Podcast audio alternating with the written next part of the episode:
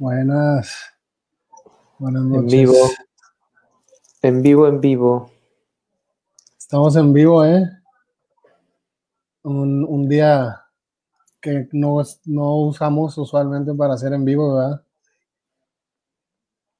Sí, generalmente estamos los jueves y los martes, pero ayer hubo un movimiento y ahora estamos de todas maneras para cerrar la semana. Con Eh, no, ustedes. no el fin de semana, no, pero la semana con, con esta gran banda. Oye, compartan. Yo ahorita estoy compartiendo para todos los que me ven acá haciendo maniobras. Estoy compartiendo todo esto. Yo voy a, voy a Instagram ahorita a hacer una historia para, para Compartan. que sepan que estamos. Sí, que estamos ya live. Vamos a tener un podcast, vamos a tener un programa buenísimo, hermano. Lo que la gente viene pidiendo. ¿De qué, vamos, de qué banda vamos a hablar esta noche, Ricardo? Bueno, esta noche vamos a hablar de la mítica leyenda viva de los Foo Fighters. ¿Qué te de los parece? Foo Fighters. Venga.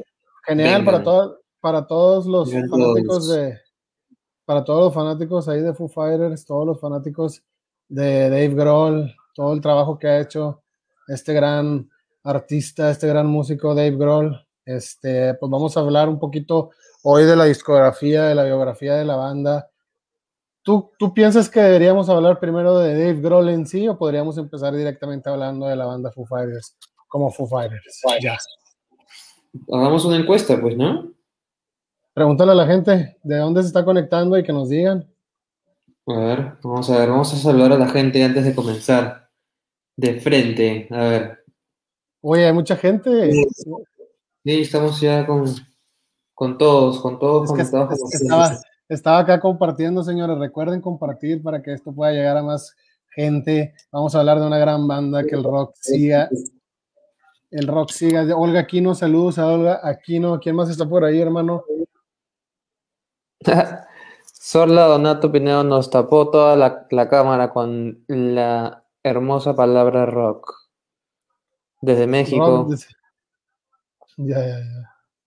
Chicago, Illinois. Desde- Soy Chiva y que Santa Cruz, Argentina. Hola. Oigan, pongan cuál es su disco preferido de los Foo Fighters, cuál es su álbum preferido, cuál es su canción favorita de Foo Fighters, qué piensan de Dave Grohl. Deberíamos hablar hasta de- retomando un poco de Nirvana o no. O ya eso es muy atrás. O sea, podríamos simplemente hacer una pinceleada con, con, con, con, los- con el último año de Nirvana. No, no el último año, cuando, cuando terminó, cuando, cuando falleció Kurt Cobain. De hecho, Dave Grohl ya estaba haciendo demos para Foo Fighters ¿Ok? antes de. Entonces ahí hay Sí. cositas. Sí, de hecho, de hecho hay, hay unas canciones que utilizaron para Nirvana, ¿no? Unas canciones de al final de Dave Grohl que utilizaron para los últimos álbumes de Nirvana y otras que no, pero como dice Dave Grohl, ya está haciendo cositas. Y anda haciendo ahí cositas desde, desde que estaba con Nirvana. ¿Quién está conectado, hermano? ¿Quién está por ahí? ¿Qué dice la gente? desde Perú, ¿Estás desde? Colombia, desde Argentina. Felicidades por la Copa Estoy América. compartiendo, recuerden, estoy compartiendo, recuerden compartir. Estamos Compartan, compartan para, que- llegar a más personas. Desde El para Salvador. Guatemala, Bolivia, Perú de nuevo. Estamos todos, estamos todos juntos ahora. No, no sé si les gusta más este horario, viernes en la noche o jueves en la noche, porque veníamos haciendo ya los podcasts desde hace como ocho meses, si no me equivoco, un poco más. Jueves en la noche, ininterrumpidamente. Este, pero viernes, ¿qué tal? ¿Qué tal les va los viernes? ¿Les cae bien o, o prefieren los jueves? Se siente bien viernes, ¿no? ¿Qué dice la gente? ¿Qué dice la people? ¿Qué dice? Aquí sí, yo sigo compartiendo. Ahorita ya voy a terminar de compartir para poder empezar de lleno este tema, pero que nos pongan ahí cuál es su disco preferido de los Foo Fighters. Y pues obviamente vamos a empezar con el primero, ¿no? ¿Quieres empezar? Con el primer disco homónimo El de la disco banda. homónimo. Claro, mientras sigo aquí compartiendo. Bueno, vamos, vamos, vamos, vamos comenzando porque esto se puede hacer largo. Sí, dale, dale. Muy interesante. Foo Fighters, una banda mítica. Se formó en el 94 en, en Seattle por el más grande rockero vivo, Dave Grohl, ex baterista de Nirvana y de Scream. Ahí hay un tema importante también para que. ¿Tú crees que sea el, más grande rockero vivo? Mm, eh, oh, si es que no, está a punto de serlo cuando los, que, los, que, los que estén a punto de irse ya, ya no estén, pues, ¿no? Ah, tú dices que ya eh, van unos a retirarse y él va a llegar como que al. Eh, definitivamente va a haber un momento en el que él va a ser. De príncipe a rey, de príncipe a rey. Claro, una cosa así, ¿no? De príncipe a rey. Exacto. Entonces. Sí, pues es bueno, este es bueno, es muy bueno en lo que ha hecho. Es un, es un rockero real. O sea, cuando ya vamos a hablar de sus conciertos, cuando, cuando tocó con la pierna rota y, y se cae ¿Te y sigue. ¿Te acuerdas de ese concierto? Increíble. es, es, es, es, como el, quien está haciendo que, que, aportando que el rock siga sobreviviendo, ¿no? O sea, esa actitud. Es un buen este, rockero, claro. Es un buen carnal. entonces, 1994, Dave Grohl, ex baterista de Nirvana y Scream, comienza esta gran banda Foo Fighters, que de hecho el nombre viene básicamente por, por una idea de, de, la Segunda Guerra Mundial, ¿no? Con un tema de los ovnis y los, y los pilotos. los ovnis, estos fenómenos aéreos que fueron reportados, los, pilotos, los pilotos los reportaban. Exactamente. Así que ahí, ahí hay, un, hay un dato curioso. Apenas se, comienza la banda en el año. ¿Por quién fue? Por el gran Dave Grohl y el dato curioso de, de Foo Fighters viene por los ovnis porque los pilotos en la Segunda Guerra Mundial reportaban esto, ¿no? Y comenzó. Claro, ah, un poquito antes de que te ya vayas de lleno, ¿a ti te gustaba Scream o no? La banda de... Sí, sí, pues, sí. Esta banda de, hecho hardcore, hardcore punk, ¿no? O post-hardcore, se podría llamar así como post-hardcore o un poquito de hardcore punk. Este, pero bueno, yo creo que Dave Grohl ahí se fogueó increíble, güey. Para poder hacer lo que hacía lo que hacía con Nirvana, güey, porque desde que fue baterista de Nirvana hacía cosas increíbles en la batería tú sabes, tú eres baterista, yo soy baterista, güey. Este, tú eres, ¿tú que tocas Mapex, no? Tama, me dijiste? Pearl. Uh, Tama. Tama. ¿te gusta Tama? Yo toco Ludwig. Yo soy Ludwig a, morir, güey. No, pero el Dave Grohl, tú sabes que, tú sabes que Dave Grohl, güey, hacía cosas increíbles de Nirvana y creo que en Scream fue una gran base para él, güey, para poder lograr esto que logró aportarle a Nirvana cuando entró. Porque ya después en Foo Fighters sabemos que sí siguió tocando batería, obviamente el primer disco compuso casi todas las canciones, él las grabó, güey, grabó todos los instrumentos. Este, claro. Pero después esa faceta de baterista a, todo lo que hizo con Foo Fighters, a lead singer, compositor, prácticamente dueño de Foo Fighters, ¿no? Este, sí, definitivamente este, un crack. El primer disco, el nombre, Foo Fighters, de frente. No la pensó y ¿sabes qué? Voy a sacar el disco de una vez y se va a llamar como, como, como la banda. Se, se, lanzó el 4 de julio y sí, ah, el día de la independencia.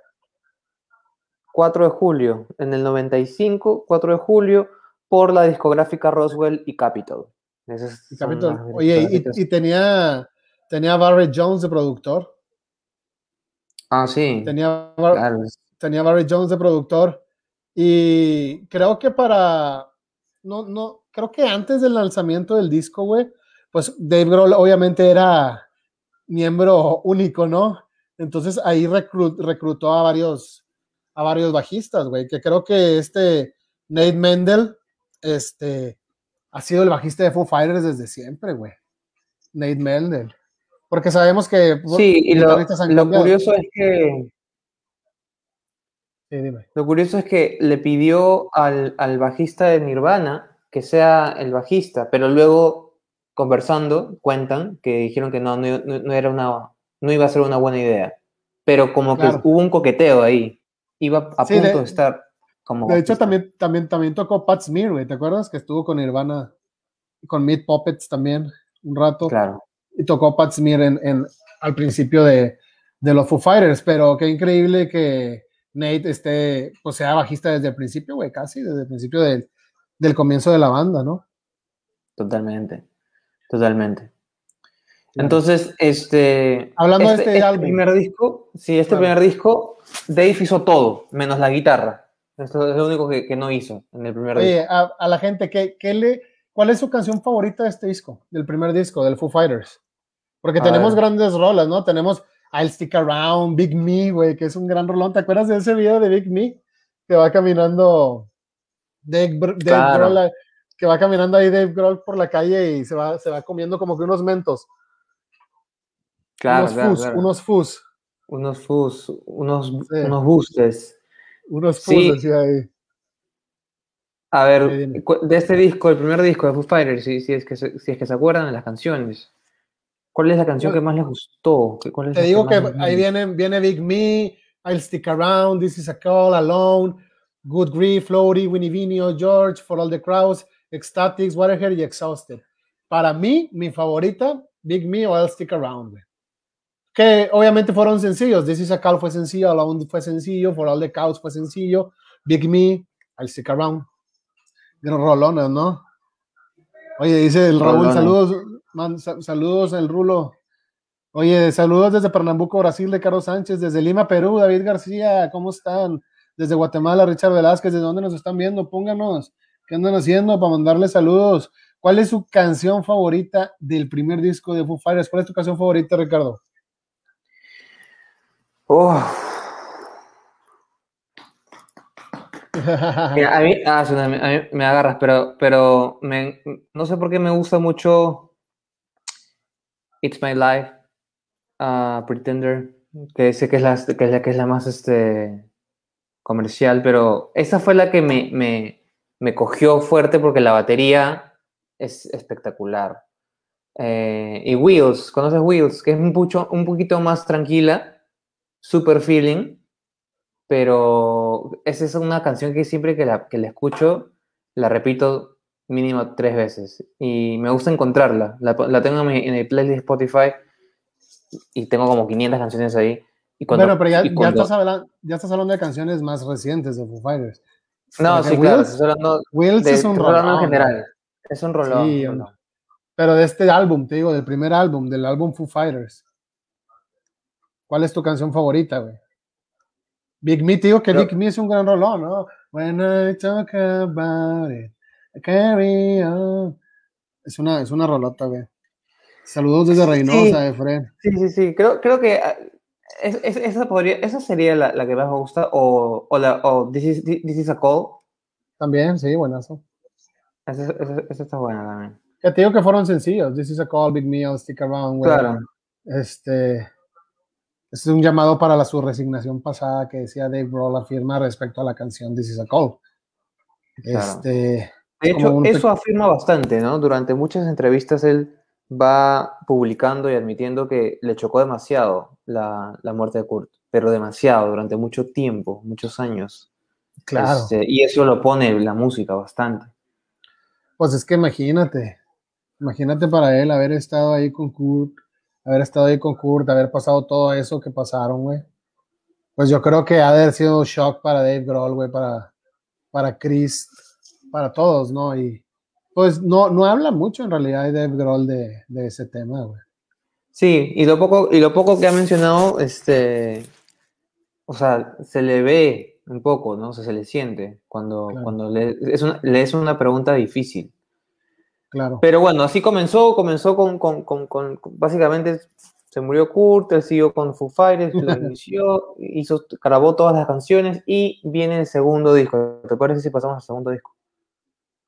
Sí, claro, te digo, el primer disco es un discazo, yo creo que era, dejó todo lo que él quería hacer eh, en un principio, lo hizo él solo, ¿no? Él grabó por su cuenta las, pues casi todas las canciones, este, los, todos los instrumentos, como tú decías, tras la muerte de, Cohen, tras la desaparición de Nirvana, pues Dave Grohl decidió seguir adelante con su carrera, no fue como que, ah, sí, aquí ya murió, ya murió, no, entonces él siguió adelante con su carrera, regresó al estudio por su propia cuenta, esta vez como ese seudónimo que, que con, el, con, el, que hablamos ahorita, que es Foo Fighters, porque él no quería que supieran que era él el que estaba haciendo esa música.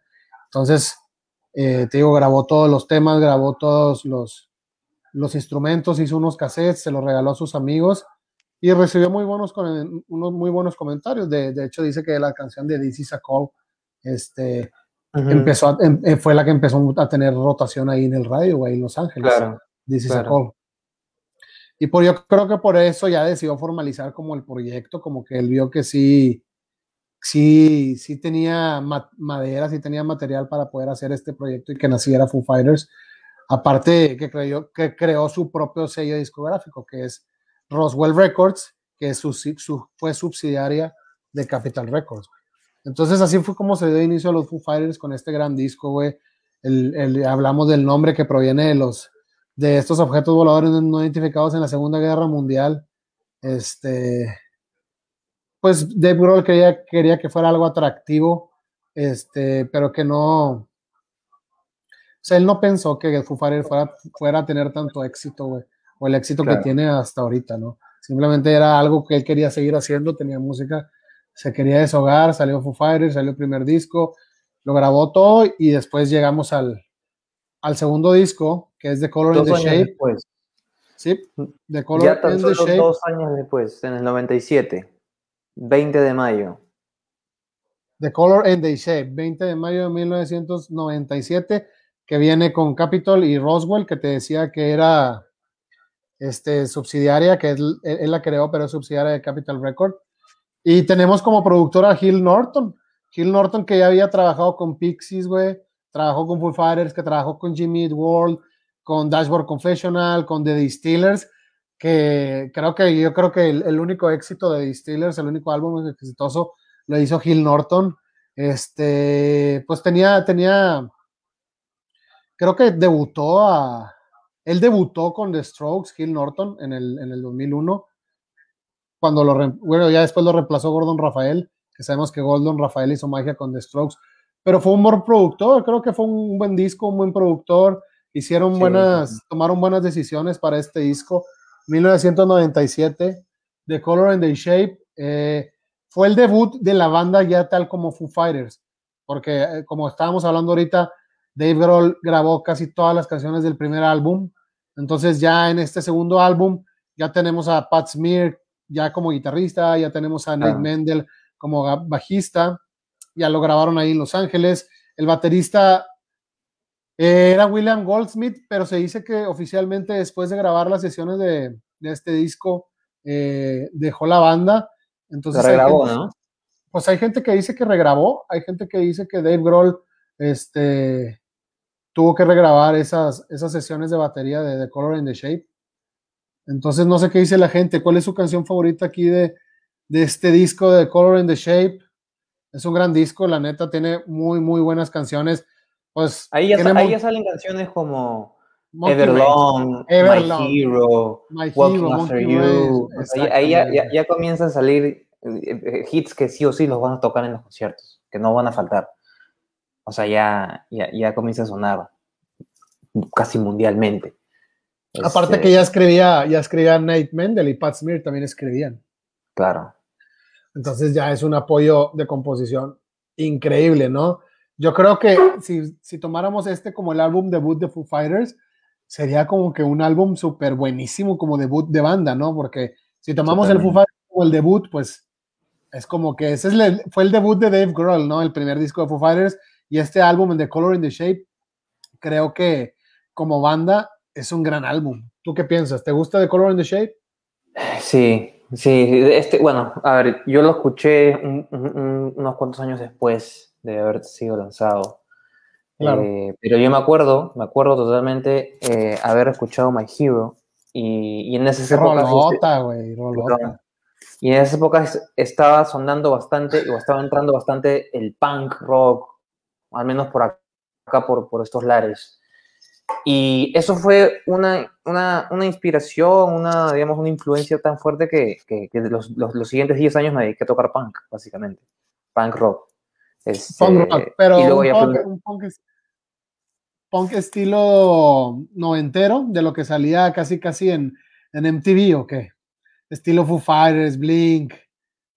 ¿Qué estilo de punk? Ricardo.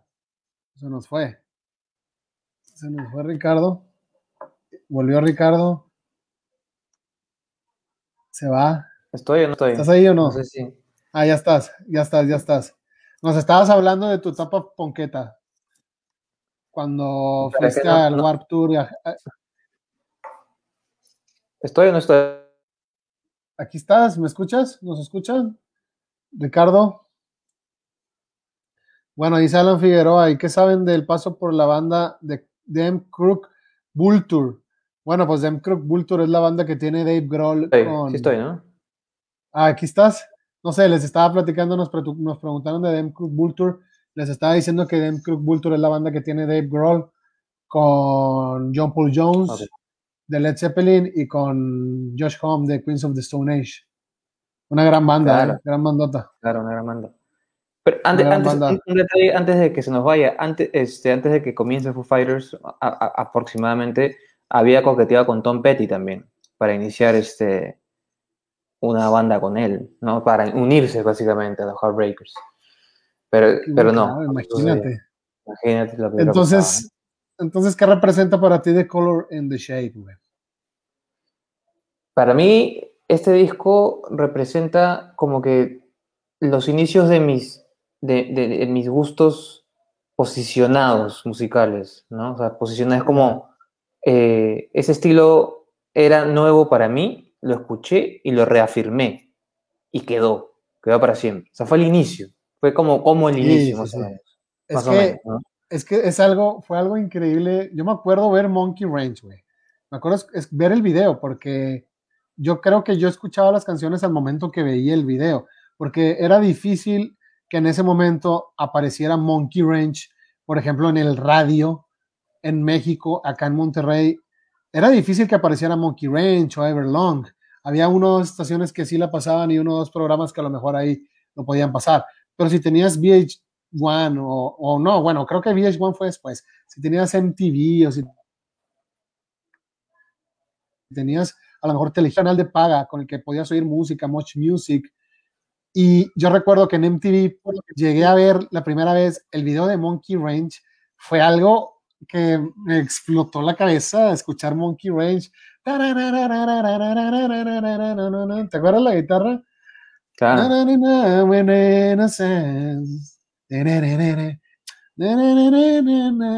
You never make much sense. No, escuchar eso, escuchar. Don't wanna be a monkey ranch. Y no, yo, eso me voló la cabeza en esa época, cuando apenas iba a entrar a, a la secundaria. Eh, estaba a finales de la primaria, yo creo.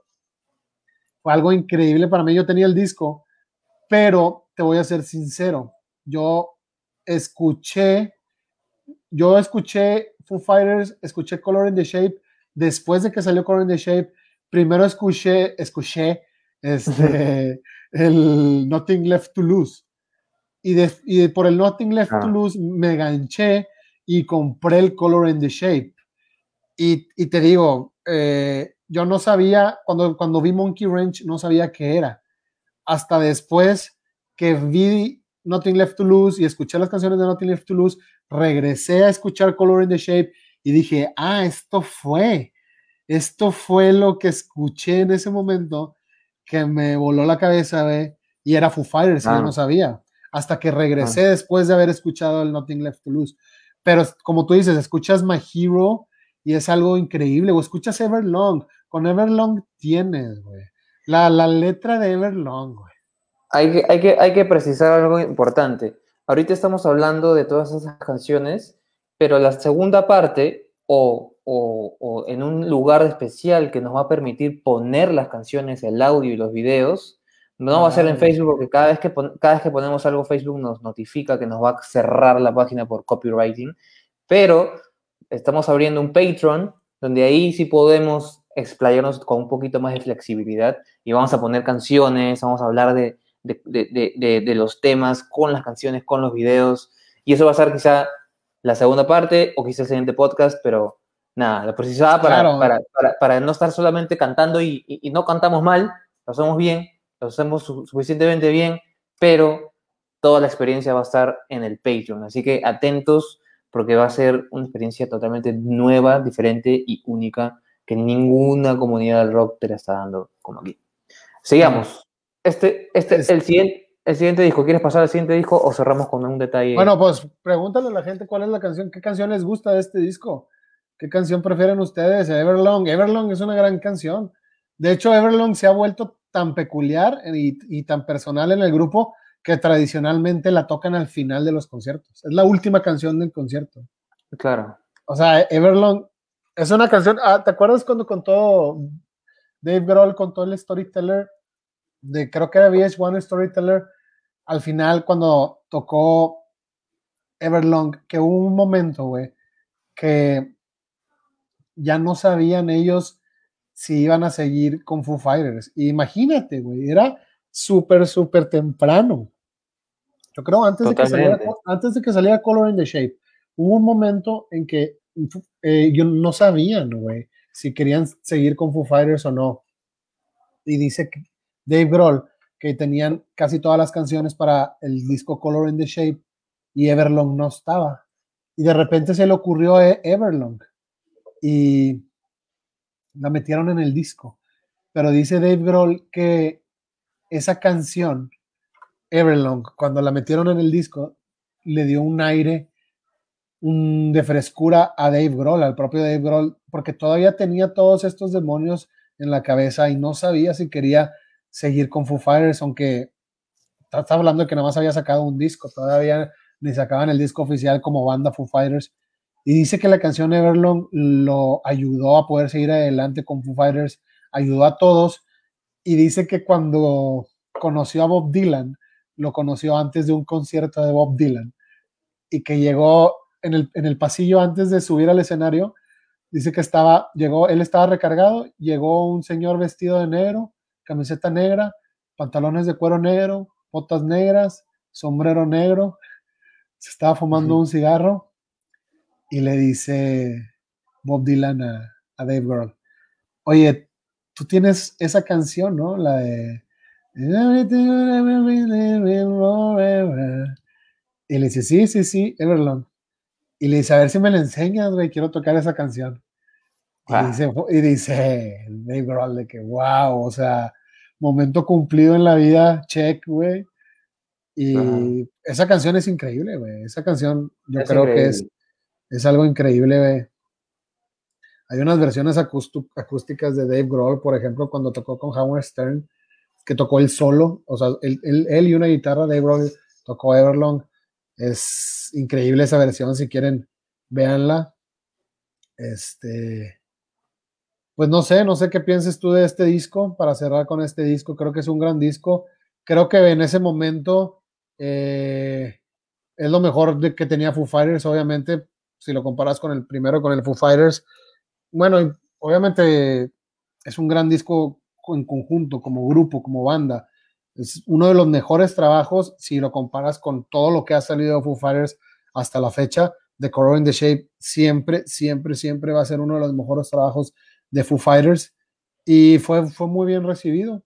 Eh, hay, una, hay una edición especial que salió en el 2007 a 10 años de su lanzamiento y creo que tiene ahí unas canciones este, adicionales que no salen en el primer trabajo, en la primera edición. En la primera edición. Totalmente, totalmente. Pero es un, disco, es un ¿Eh? disco que, marcó, marcó no solamente la banda, sino que marcó a varias bandas posteriores y a la gente. Así que nos vamos para el siguiente. Claro. Mm, sí, claro. There is nothing left to lose. Discaso también, ¿eh? Claro, claro, claro, claro. claro, Es, un, es, un, gran disco. Oye, hay, hay, que decirle a la gente que para la grabación del disco anterior de Color and the Shape estuvo, como dijimos hace rato, William Goldsmith en la batería. Este, después dijimos que se, se salió, abandonó por otras, por discusiones, ahí abandonó el grupo. Eh, dicen mucha gente dice, que fue más peleas entre Goldsmith y Gil Norton, güey. no tanto Goldsmith con Dave Grohl ni con la banda, sino con el productor. Entonces Dave Grohl tuvo que grabar todo, todo el resto de las canciones de, de Color and the Shape, pero había que buscar un sustituto. Había que buscar un sustituto para la batería, obviamente, porque se había ido Goldsmith. Entonces había alguien que había alguien que, que Dave Grohl ya conocía porque había una banda que tocaba en vivo con Alanis Morissette que se llama Hot Chocolate. Era, era como la banda en vivo de, de Alanis Morissette y ahí tocaba Taylor Hawkins. Taylor, claro. Exactamente, ahí tocaba Taylor, ya lo conocía Dave Grohl, Dave Grohl lo llama, pero eh, Dave Grohl le habla para preguntarle de que si conocía a un baterista que pudiera suplir a Goldsmith. Y dice Dave Grohl que en ese momento Taylor él se ofreció, ¿no? De que yo, yo, yo, yo. Entonces se, se metió al estudio, güey, Taylor Hawkins, y grabó una o dos canciones de The Color and the Shape. Hay una o dos canciones que están tocadas por, por Taylor Hawkins de The Color, ahí en el Color and the Shape, güey. Y otro dato curioso. Es que, no, dime. ¿No te acuerdas de qué canciones específicas son? No, no me acuerdo qué específicas, pero sí, sí, logró, sí logró grabar unas canciones del Color and the Shape. Y después del lanzamiento de Color and the Shape, se salió Pat Smear, que Pat, Smear ha dicho en entrevistas que se salió porque estaba agotado, que era como que mucha, mucha gira y, y, estaba agotado. Y ahí fue cuando entra Franz Stahl, que era compañero de Dave, de Dave Grohl en Scream, entra en la guitarra. Y después lo despidieron a Frank Stahl en, Nothing Left to Lose porque dice que ahí tenían diferencias creativas, pero ya entraremos ahorita en, en Nothing Left to Lose, que como te digo, pues ya teníamos a ya teníamos a, a este Taylor Hawkins, ya tenemos Dave Grohl, obviamente, Pat Smear, que sí tocó en el, en el Nothing Left to Lose, eh, un poquito, pero pero no, no, una canción creo que tocó Pat Smear, una o dos canciones, pero casi todos los créditos son de Nate Mendel, Taylor Hawkins y Dave Grohl, esos tres. Casi todo el Nothing Left to Lose, o prácticamente el 95% del Nothing Left to Lose, Dave Grohl, Nate Mendel y Taylor Hawkins, esos tres integrantes. Este disco salió en el 99, dos años después del anterior. Y acá tenemos también canciones. Es más, salió, salió como que en dos partes, ¿no? si no me equivoco. Eh, no sé, pero es un disco que salió directamente ya con RCA Records, entonces salió directamente ya con todo el presupuesto de la disquera. Lo produjo Foo Fighters y lo produjo Adam Casper, eh, productor nuevo para Foo Fighters, pero creo que hicieron un gran trabajo, ¿no? Ya como, si podríamos decir que es el tercer álbum de Foo Fighters, ¿no? Claro. Sí, Y, fue mejor álbum de rock eh, en los premios Grammy. Este... ¿Fue el mejor álbum de rock? en, el año 2000 ganó como mejor álbum de rock en los premios Grammy. Así que eso está. Es que tiene, es que tiene, tiene grandes canciones, güey. Ahí ya tienes a Learn, to Fly, Generator, Next Year. Sí, tú, ah. Tú, dices que, que, salió eh, doble o. Es que salió doble, güey. Salió, salieron dos discos en, en algunas ediciones. Ajá, en algunas ediciones salieron dos discos. Eh, pero casi siempre el disco, el disco normal era el de Breakout, Learn to Fly, Give Me Stitches, este, Generator, Aurora Liveskin, Next Year, Hardwires, in, in My Life, Mia, Stake Actors. Y te digo, hay, hay una versión que salió como 1.2 o disco 2, güey, que viene Java Cigar, güey, que, que, curioso que Java Cigar, pues es una canción de Pink Floyd, y Java, y Java Cigar también se incluye en la de Foo Fighters, en el disco de, de Misión Imposible 2, en donde toca Metallica. También sale esta, esta versión de Java Cigar. Pero Learn to Fly, dime, o sea, ¿qué canción te gusta más de este disco? A mí particularmente mm, me gusta, sí, bueno, Learn to Fly es la que más la que más recuerdo, ¿no? Es la que es la que es la que suena, la que sonó más en mi opinión. Pero Gimme Stitches es buenísima. Sí, o, Breakout por la película de. Breakout, claro. la, película de Jim Carrey, ¿no? ¿Cuál era la, que, la que tenía dos personalidades, Jim Carrey? De repente era uno, uno malo y luego de repente era uno bueno. Y él no sabía que existían las dos personalidades entre él, pero no me acuerdo cómo se llama esa película. Pero es, es buenísima esa película y esa canción, este, esa canción es el soundtrack de, de esa película. Sí. Sí. Irene, Irene, Irene, yo y mi otro yo. Ah, ya, sí, sí. No sé si la han visto a, la, a, la, gente esa, esa, esa, película. Sí, es buena. Y de hecho el video es como la película, güey. El video, Dave Grohl trata de imitar a Jim Carrey, al personaje que hizo Jim Carrey, que tiene, que es este personaje con trastorno de personalidad múltiple, ¿no? Dave Grohl, no sé si te acuerdas del video que Dave Grohl lleva a su novia al cine, al autocinema, es un autocinema y, aparece como que la, mamá de Dave Grohl, este, que lo insulta mientras conduce y, no sé, ahí aparecen varios personajes, pero es como una parodia para la película de cual la canción es soundtrack, ¿no? Breakout. Es, un gran disco, güey, es un, es un discazo. O sea, que eso fue en el 99. Dave Grohl dijo, o Dave Grohl ha dicho, que después de la gira de, de Color in the Shave en el 99, él decide tomar un descanso y regresa a Virginia, que es su, natal, ¿no? Virginia. Entonces, en el sótano de su casa, convierte su estudio de grabación, el sótano lo convierte, lo convierte en estudio de, de grabación y ahí es donde sale el tercer álbum de Nothing Left to Lose. Que, que si te das cuenta, ese tono, e, ese, ese disco es un poco más, más meloso que los anteriores, ¿no? Sí, sí, sí. O sea, dime. Se va, se va, o sea, ya, ya, no, ya dejó de ser grunge, pero cada vez se va dejando un poco más todavía. Sí, exacto, exacto. Dice de David García, pero que empanadita Ognio, Perú. Saludos a toda la gente. David García, los videos fueron bien realizados y no pasaban desapercibidos. Claro, sí, eran, eran grandes videos. El video de Nothing Left to Lose, digo, de, ¿cuál es el, el video de Learn to Fly, que están en el avión. Learn to Fly. Claro. ese, esa canción fue la que yo, por la que conocí a Foo Fighters. Por Learn to Fly, Ahorita vamos a llegar a la canción que creo que se hizo mundialmente conocida, al menos, al menos que rompió MTV en todos lares y pasaban, pero no lo voy a mencionar, pero ya, ya va a llegar, ya va a llegar hay una canción ahí específica, ¿no? Que, que rompió todas las pantallas, todas las pantallas. Claro. Sí. Eh, bueno, te digo que es un gran disco. Ese disco le abrió las puertas a Fighters en muchísimos lados. Este, dice Dave Grohl que hasta por, gracias a ese, a ese disco pudo llegar a hablar con Brian May para, para que hiciera la versión de Java Cigar para Misión Imposible 2 que yo creo que después en alguna versión lo incluyeron en el en el Nothing Left to Lose. Pero fue un discazo. Neta fue un discazo y, le dio a Foo Fighters una personalidad única como banda, güey. Encontraron un, sonido único, güey. Que, iban por buen camino, ¿no? Iban por, por muy buen camino.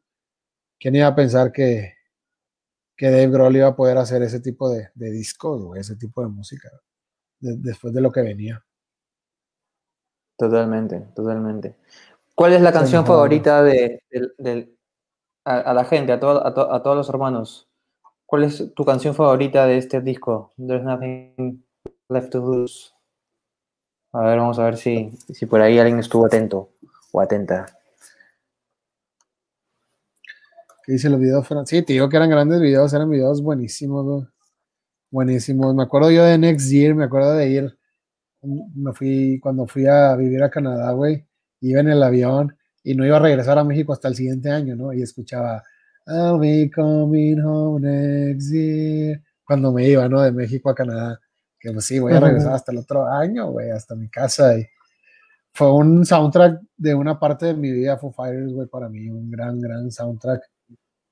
Me acuerdo que me enojé mucho cuando no sé si tú tenías el CD, el disco, que lo abrías y venía un tatuaje de dos Fs que decía Foo Fighters y te lo ponías aquí en el cuello, ¿no? Como, como el disco. Y me acuerdo que yo lo estaba guardando ese tatuaje y mi hermano lo usó, güey. No, me, me enojé un chorro. Me enojé muchísimo. Pues nada más te venía dentro del disco, güey. Tenías que comprar el disco para que te viniera ese tatuaje de Foo Fighters, que es como viene el disco, ¿no? Alguien con el tatuaje de Foo Fighters aquí en, en el cuello. bueno, a mí me pasó algo un poco peor, porque tenía el disco también, este, y yo tenía mis discos en, en mi carro, todos mis discos ahí, los ponía, los sacaba, y ¿no? cuando solía manejar, ahora ya, yo no manejo y me robaron el carro con todos mis discos. O sea, eso me dolió más que el carro en sí. El carro no me importó mucho. Igual, igual duele, pero todos mis discos, el, de, Black Keys, el de, el de Daft Punk, el de Muse, el de Foo Fighters, el de The Offsprings, todo, todos, todos originales. Y, todos originales. y cuando salí y no estaba mi carro, lo primero que dije fue como que no, mis, discos. No manches, ¿en un, en un, en un centro comercial o qué? Eh, no, no, en, en, un parque, sí, de, de la zona. O sea, Ahí nomás. Fue, fue súper random, fue súper random. A lo mejor se lo llevaron por los discos que tenías. Puede, puede ser, puede ser. Yo también comencé a pensar eso. Puede ser, ¿no? Puede ser. Puede ser. Entonces, de ahí pasó, pasó, ¿cuántos años hay? De, de, de, Foo Fighters sacó un disco, pasaron dos años, sacó otro, pasaron dos años, sacó otro, pero aquí sí esperaron un poquito más, pasaron tres años. Tres. Sí. Estaba acostumbrada, estaba acostumbrada ya lo, y se vino One by One. One by One, que sería el cuarto disco de el cuarto disco de Foo Fighters, editado en el 2002, exactamente, por RCA Records y Foo Fighters como productores, igual Adam Casper que produjo There Is Nothing Left to Lose, volví a producir aquí ahora One by One y Nick Ross Cooling X. Y también ganó un premio Grammy a Mejor Álbum de Rock y, acá tienes pues también hits de hits. Es un gran disco, de hecho es el, primer disco de Chris Shiflett en la banda. Obviamente pues es un gran guitarrista, que es el guitarrista principal de ahora de Foo Fighters. Este, hay dos versiones de este disco, una con una portada blanca y una con una portada negra, que es un CD y un DVD, que es un CD, un DVD de, de edición limitada, ¿no? Y viene en video ahí All My Life y viene Walking the Line, The One. Dices que ganó un Grammy, ¿no? Ganó un Grammy en el 2004, 2003. Y pero lo curioso es que Dave Grohl menciona que, este disco, para él solamente tiene cuatro canciones buenas y todas las demás nunca más las tocó en su vida. Y que lo grabaron medio apresurado y que se libraron de él también de manera muy rápida. Sí, de, este hecho, de hecho, él dice que no lo dejó satisfecho, güey. abandonó, abandonó las sesiones de grabación, tomó un descanso y fue y grabó el disco de Songs of the Deaf de Queens of the Stone Age. Claro. Si recuerdas que, grabó ese disco en, ese, en esas épocas con Queens of the Stone Age. Y de hecho también se fue de gira con Queens of the Stone Age en ese año. En ese año Como te dice, claro, todo el mundo estaba ahí loco, porque era ver a Dave Grohl como baterista de nuevo en una bandaza. Ah, en, con Queens of the Stone Age, claro. Sí. sí, sí, aunque mi baterista favorita de Queens of the Stone Age es John Theodore, güey, por mucho, güey. Claro. Ya, ya, después hablaremos de Queens of the Stone Age. Este, pero gran bateristas, Taylor Hawkins, este, Dave Grohl y John Theodore, güey. Eh, pero sí, pues digo, en ese momento, como tú decías, a, Dave Grohl no le gustó mucho el One by One, güey. De hecho, se abandonó las sesiones, se fue de gira con Queens of the Stone Age, güey. Este, Shivlet, pues también se fue a trabajar en otro lado, ¿no? Su proyecto propio durante este tiempo que Dave Grohl decidiera regresar a la etapa de One by One. Ya cuando retomaron cuando retomaron fuerzas, pues la banda volvió al estudio, güey. Y dicen que solo se tardaron dos, dos semanas o 15 días este, para grabar el disco, güey. Antes de que pasara todo lo que pasó con Queens of the Stone Age, ¿no? Entonces ese disco terminó titulándose One by One. Y te digo que hay grandes canciones, güey. All My Life. All My Life. Over Come All Times Like These, güey. Eh, sí, All My Life es una buena canción. La, la, incluyen en sus conciertos casi siempre. ¿Cuál? All My Life, sí. Sí, y esta, y este, bueno, este, este, este, este, este disco vendió millones. En, para, en, en, menos de un año ya había vendido me, eh, una, un millón y medio de, de discos. Claro. Sí. O sea, No, es y- como fue- Pues sí, pues fue su primer número uno en las listas británicas, güey. La primera vez que Foo Fighters llegó al número uno en, en discos en listas británicas y número tres en Estados Unidos. Totalmente. Aquí de, esta, de, de este disco, ¿cuál es la canción que más, con, con cuál te quedas? Yo creo que Times Like This, güey. Times Like This, Sí, segundo sencillo, di- buen, una, una buena letra, güey. Este, tiene ahí una métrica de siete cuartos que me gusta, güey. Aparte de que la letra, pues, es increíble, güey. Este, tiene referencias a, a Husker Du, güey, que era un grupo de rock, güey, de los ochentas de ahí de Estados Unidos. Cuando dice Ah. I'm, I'm in a New Day Rising, este, ahí se ve la- claramente la referencia. Pero eh, no me gustó ya después de que fue, creo que fue campaña de George Bush eh, o John Kerry, ya, ya después en la campaña de John Kerry utilizaron esta canción como canción de campaña. Entonces ahí, es que esta canción es muy buena, aparte también te digo, sale en American Pie 3. Claro. eh, está buena, me gusta, yo creo que Times Like This es la, mi canción favorita de, de este disco. ¿Qué dice la gente? ¿Cuál es su canción favorita de este disco One by One? Saludos desde Italia, dice Mario Luis Ricciardi, saludos desde Perú, Gustavo, Santiago de Chile, presidente Marieli Conchita, Uruguay, saludos, Toluca, Estado de México, mucha gente, Diana González, Uruguay, saludos, Gabriela Muñiz, mucha gente, me gustan los temas Time Like This y One by One, sí, One by One también es increíble. Es muy bueno. ¿Cuál es el, cuál es el que te gusta a ti? Sí, no, One- quería- no, pero no, no, One by One, digo, All My Life. ¿Quién dijo One by One?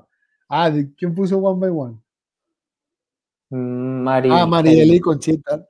Me, me imagino que se refiere a All My Life, porque One by One es, eh, así se llama el disco. Claro, claro. Este, No pero no la de All My Life, no o Javirol, o la de Low. Tu favorito entonces es All My Life. La mía creo que está like this también, ¿ah? Tendría, ¿Cuál? tendría que elegir. Time like this. Times Like This. Sí. Sí, Vamos también, a- ¿no? Ah, para que nos tumben.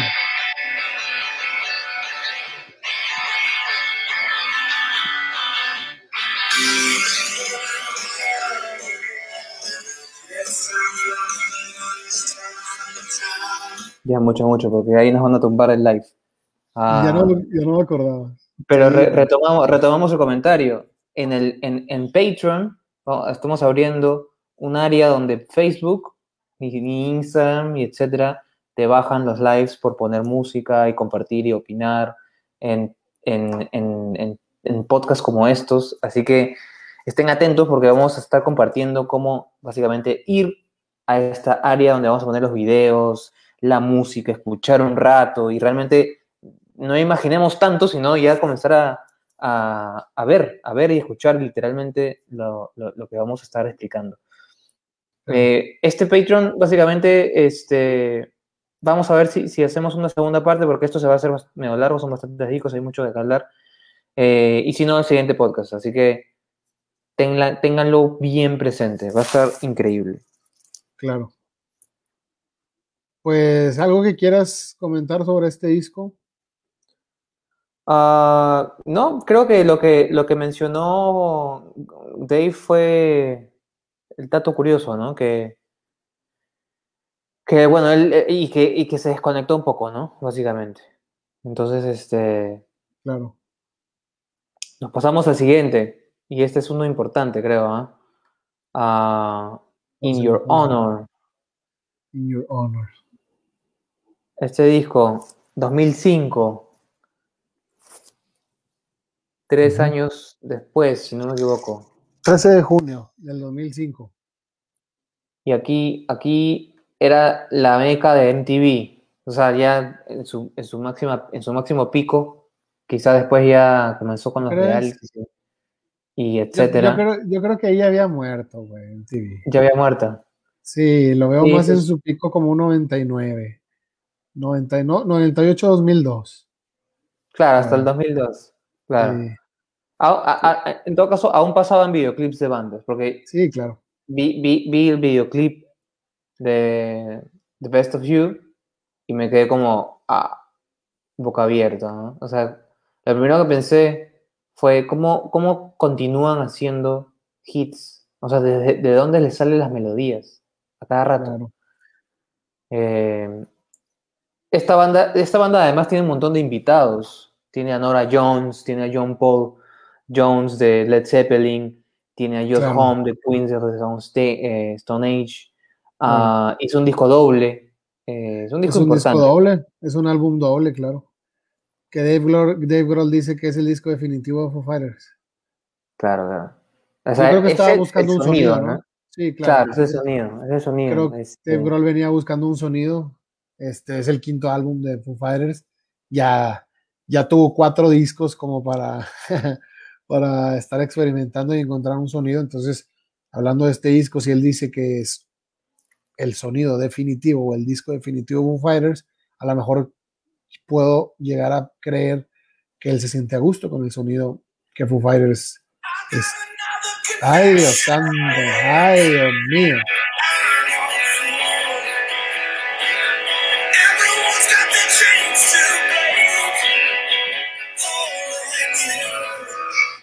Qué bestia, qué tal poder de su voz, ¿no? O sea, es como en vivo es imposible no, no estar conectado. O sea, es, claro. es un performance tan poderoso, o sea, tan con tanta energía que, que, te llena pues de, de gritar y, de saltar y de, y querer explotar. O sea, solo la canción es un grito en la cara, en tu cara, y ni siquiera, y está solo con su guitarra y sin, sin, sin, poca distorsión, está, pero está gritándote melódicamente, pero ahí, ¿no? O sea, tengo algo que confesarte, pa, ¿no? O sea, es, claro. es a la vena. Claro. Ahora, eh, esas colaboraciones que hicieron en el segundo disco, hablando de que son dos álbums, que es disco doble, güey. Este, pues yo creo que todo lo que hicieron los demás artistas, no sé, por ejemplo, Nora Jones ahí que cantó en Virginia Moon, que tocó el piano, este, o John Paul Jones, güey, que tocó el piano en Miracle, güey, y la mandolina. John Paul Jones tocando mandolina en Another Round, que tiene... John Paul Jones creo que siempre ha sido un gran músico súper versátil, y si te das cuenta, si John Paul, John Paul Jones, güey, tocó en ese disco de Foo Fighters, Josh Home tocó en ese disco de Foo Fighters y obviamente Dave Grohl, güey. Y después ellos tres hicieron Them Crook Vultures. Claro. O sea, yo creo que por ahí se estaba cocinando algo, ¿no? Totalmente. Entre, esos tres, tres genios que, que, creo que también tocaron.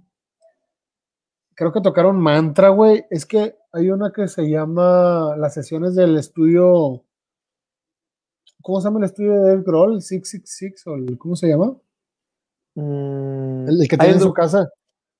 Claro, hay un documental, ¿no? Este, que, creo que lo, lo, compró de...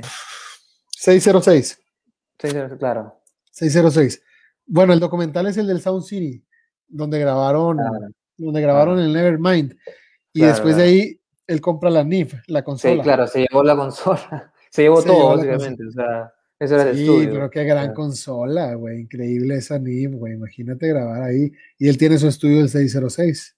Claro. Ahí, ahí en su casa, güey. Y creo que ahí grabaron Mantra. Y hay un disco buenísimo, güey, que es del 606 Estudio, que graba, que Dave Grohl invita a todo mundo a grabar, güey. Claro. Entonces, si lo has visto, ¿no? Que una canción graba con Josh Homme y Trent Reznor de Nine Inch Nails, que se llama Mantra y luego graba una con Bori, con, con Bori, con Cory Taylor de Slipknot, güey. Está increíble esa canción, güey. Sí, sí. Increíble.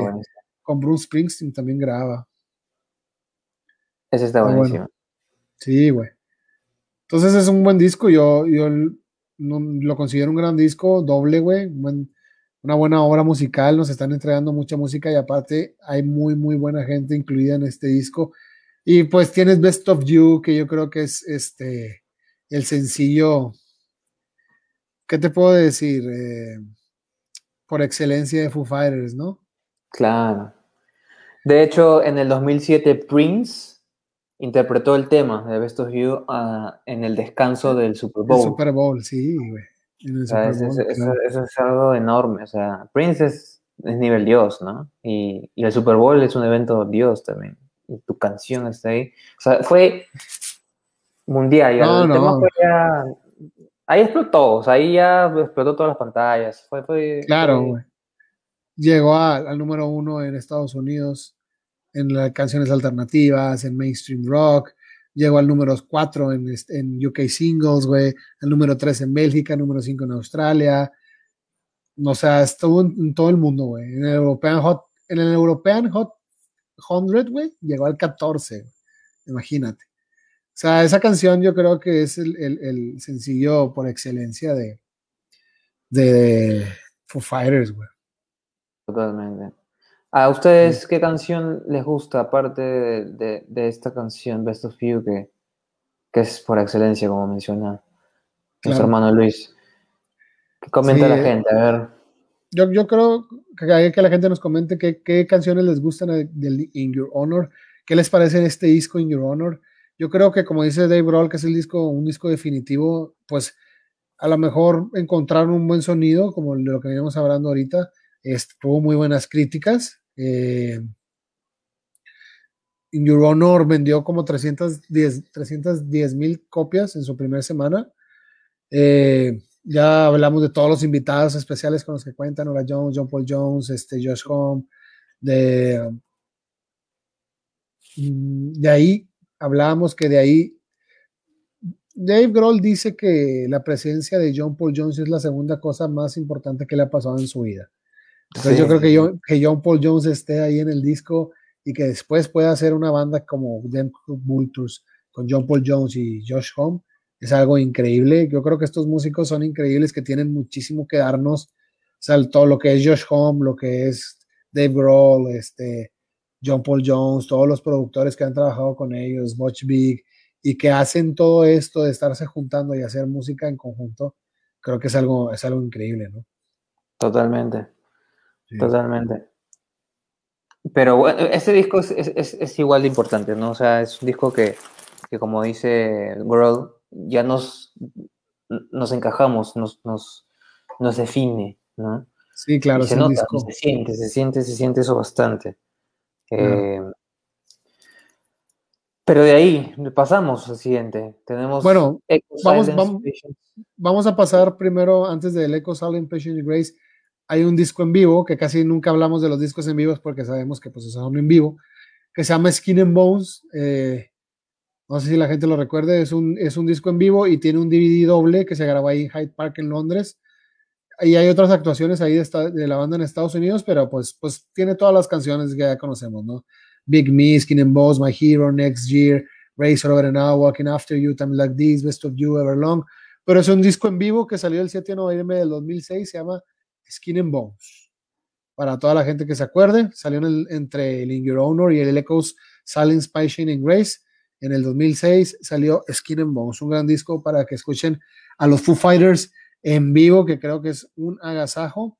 Después, ahora sí viene Echo Silent Spy Shining Grace. Ahí lo. Y se lo va a poner Ricardo, que vendría siendo el sexto álbum de la banda, que salió el 25 de septiembre en el 2007 y un dato curioso que regresan con Gil Norton. Regresaron a trabajar con Gil Norton y creo que, también es, es, un buen disco. Este, tiene muchísimas canciones que ahorita son un éxito, por ejemplo, The Pretender. The Pretender es increíble. ¿Eh, mande?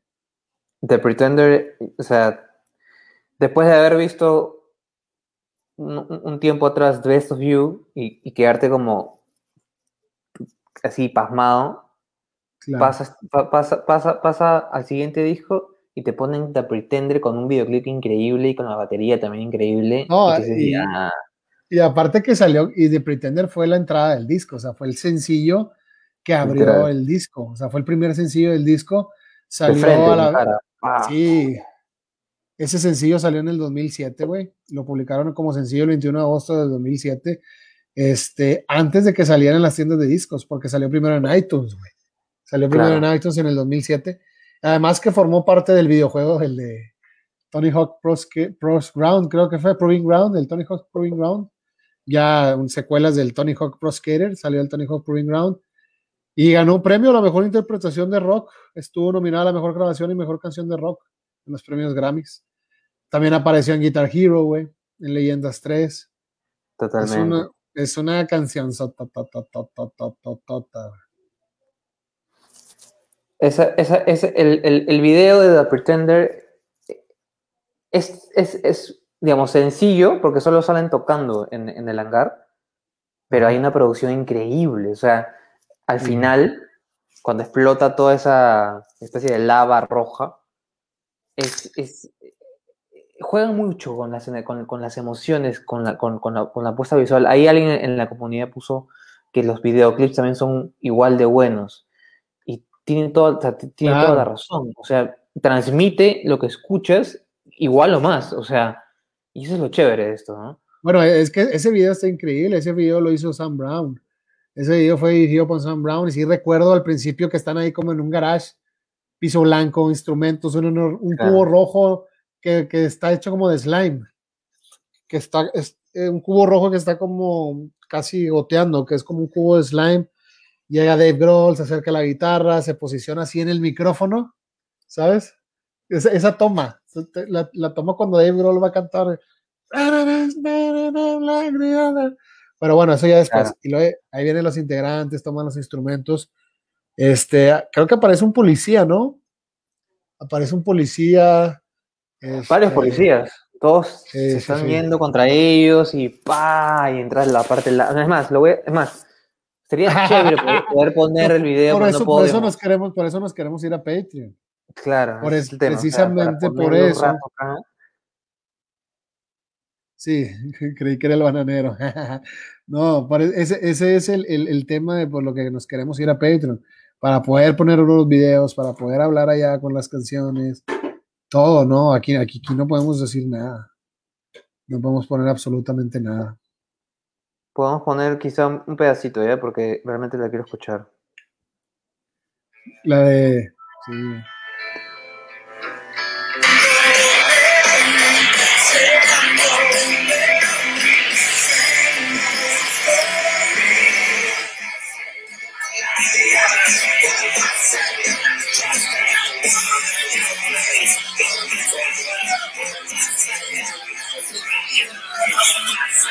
Ya, para no, no alterar el algoritmo. Claro. Y de hecho, Dave Grohl había dicho que esta canción no iba para el álbum. Y todo sucedió así como que muy, muy rápido. Hizo, él dice que esta canción se hizo hasta después de las sesiones del disco. Y claro. la, agrega, la, la, agrega, la, agregaron después. Porque ya habían grabado muchísimo material, güey. Entonces, no sabían si esa canción podía ser como buena para abrir el disco. Porque te digo que el disco rompe con, con The Pretender, güey. Es la primera canción del disco y es el primer sencillo. Güey. O sea, empieza el disco y empieza The Pretender, güey. Pero, pues yo creo que se ha convertido en una de las canciones favoritas de Foo Fighters.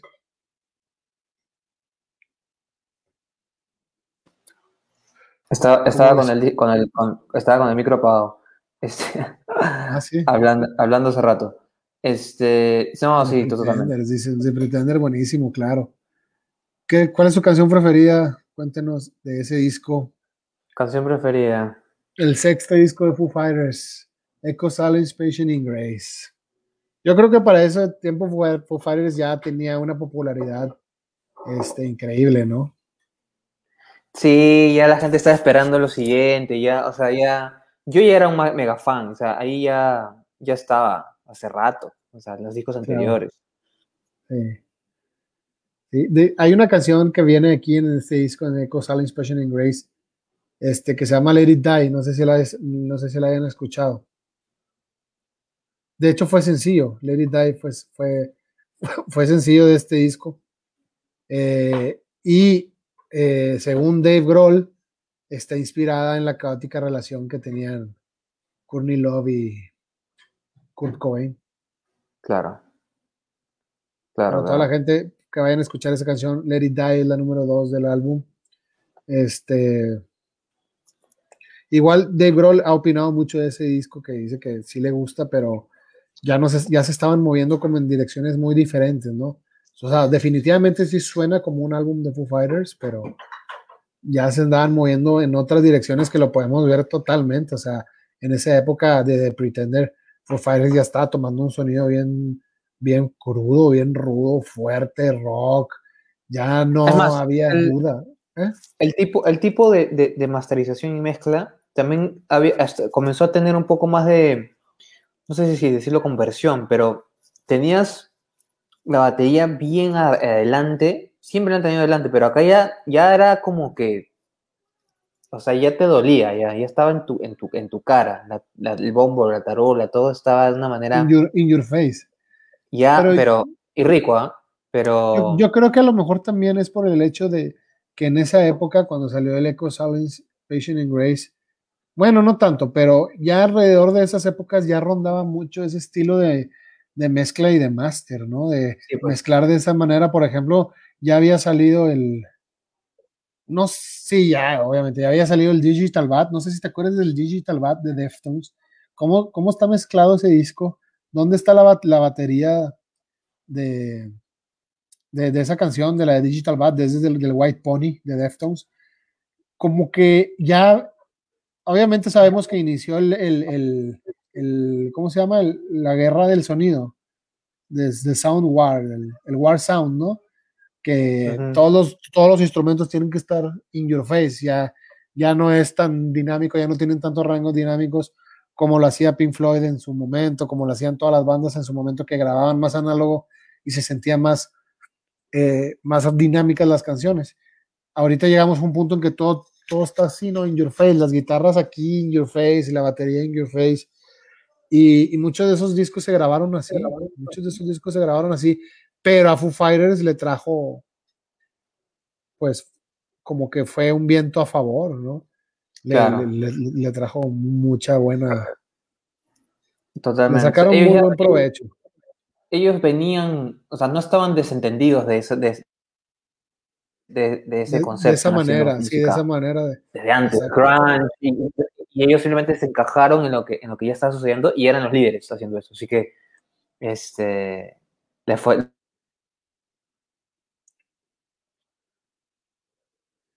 Oye, que... les, cayó a pelo.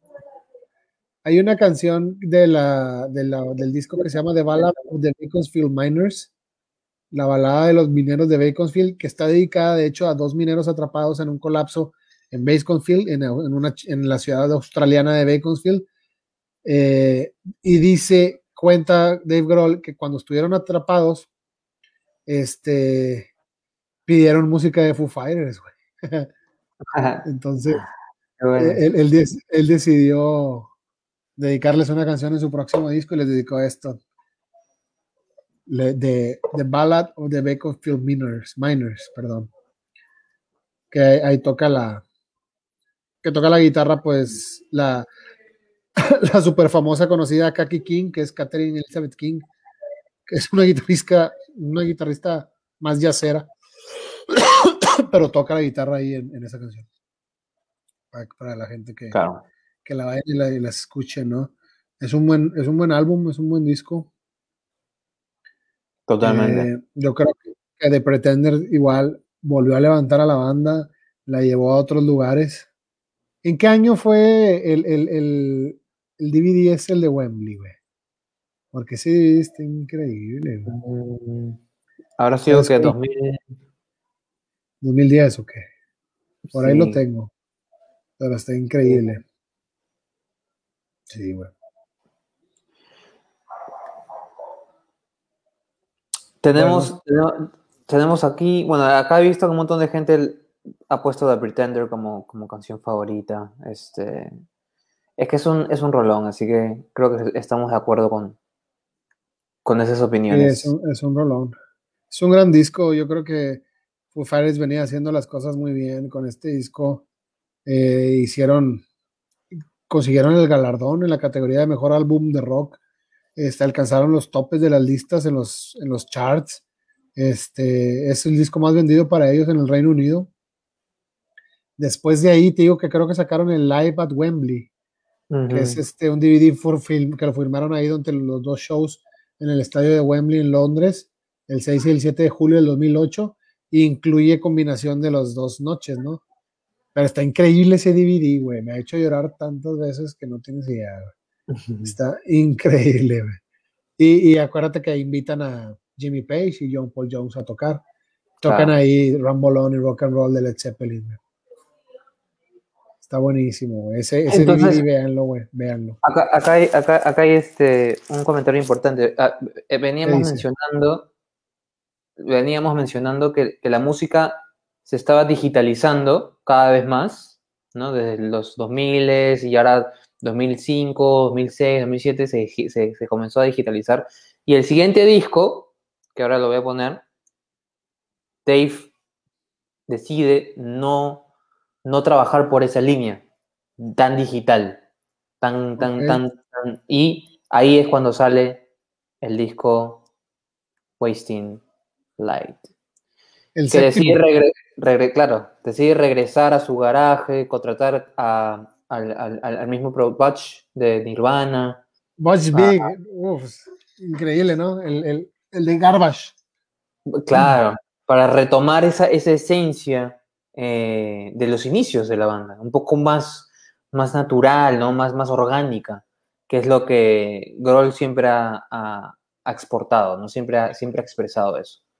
Este es un caso. Tienen, gran, tienes gran, grandes canciones allí, Tienes Walk, Bridge Burning, tienes Ropeway, These Days, Limo, These Days, Arlandria. Muy bueno. Matter of Time is the Misery I Should Have Known. Que de hecho la canción de I Should Have Known toca Chris Novoselic, el bajo, ex bajista de Nirvana. Claro. Es, es, un gran disco, el, el, séptimo disco, salió el 12 de abril del 2011, güey.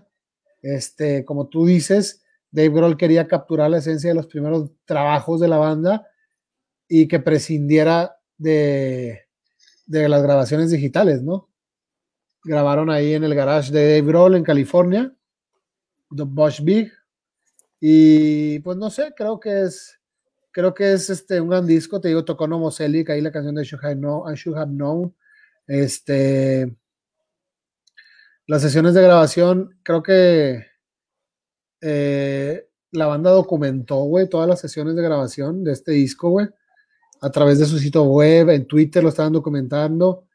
Y hicieron, una, hicieron una gira de grabación de, hicieron una gira para las sesiones de grabación que se llamaba Back and Forth, Este, no sé si te acuerdas que hacían conciertos en garage de las gentes. Iban a los garage, a las cocheras de las personas y, y ahí tocaban, güey. Y de repente la gente se enteraba que estaba tocando Foo Fighters y iban, iban a ver. Así en el garage, en la cochera de tu casa podían haber ido, güey. Y de repente estaba tocando Foo Fighters y la gente se daba cuenta y iban. No sé si te acuerdas de esa gira. Sí, sí, sí. Increíble, claro. Increíble. Buenísima, sí. Este disco ganó cinco premios Grammy. Se llevaron todos los galardones, prácticamente. Cinco.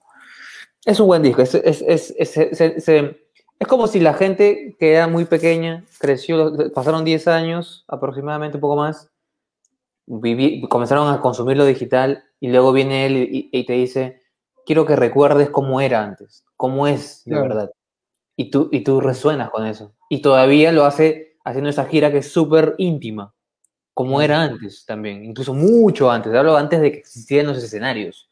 O sea, ese nivel de intimidad, ese nivel de simpleza, es algo que, que este disco marcó, marcó y, y, nuevamente los catapultó. claro. Y el hecho de ese que tú dices de que la simpleza fue lo que lo logró. O sea, porque Dave Grohl hablaba en su Twitter cuando estaban haciendo este disco ponían muchos tweets y decía, tenemos 11 canciones, en todo el disco no existe ni una sola balada, güey. El proceso, el proceso fue tan simple realmente lo hicimos en mi garage. Imagínate. O sea, el hecho de que lo hayamos hecho todo sin utilizar computadoras lo hizo muy simple y suena gigantesco. Y obviamente se refiere al trabajo con el maestro de maestros, Butch Big, güey. Que, que Butch jura, güey, que se ha divertido más haciendo este disco que cualquier otro anterior que haya hecho en su vida.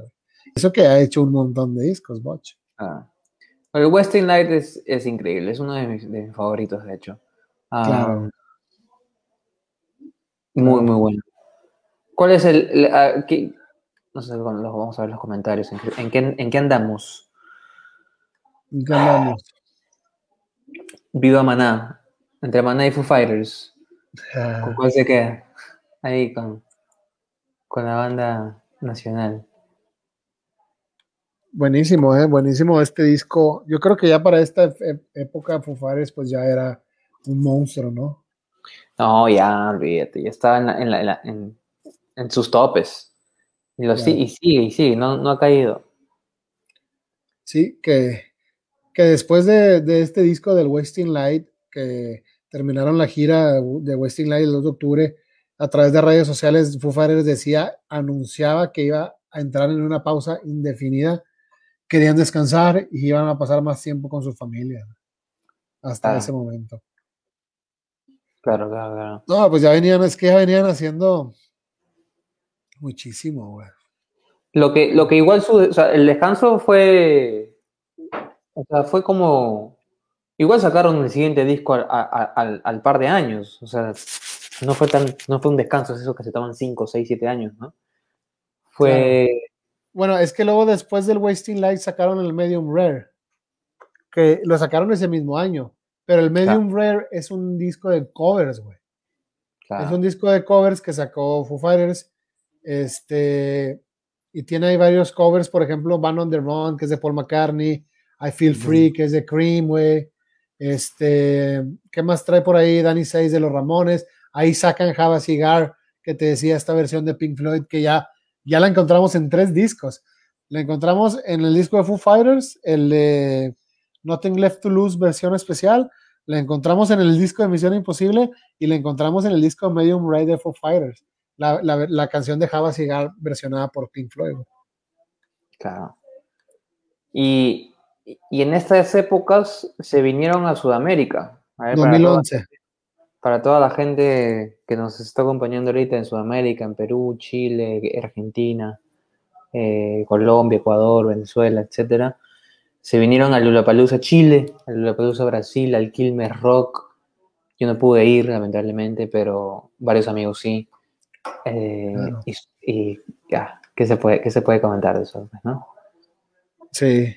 Pero fíjate que yo creo que Dave Grohl le ha dado tanto a la música porque, por ejemplo, tiene lo del motivo de los Record Store Day y de Music in Vinyl, que él está muy, muy involucrado en Music in Vinyl, de sacar todo lo que nunca se sacó en vinil, volver a, o, sa- o sacarlo por primera vez en vinil.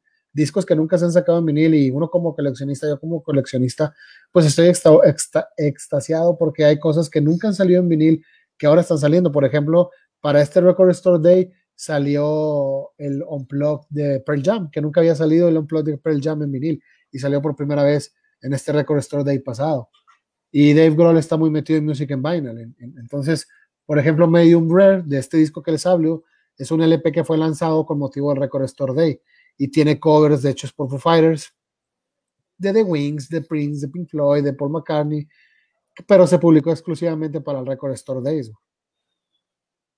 Totalmente. Entonces, y andamos ahí por el, por el 2011. Entonces, iniciaron un tour sudamericano, es el que tú dices, que fueron a Chile, estuvieron en Lollapalooza, Chile, este, casi tres horas, güey, tocaron en ese Lollapalooza de Chile, luego fueron a Argentina en el Quilmes Rock, eh, estuvieron en Brasil, en la Palusa de Brasil.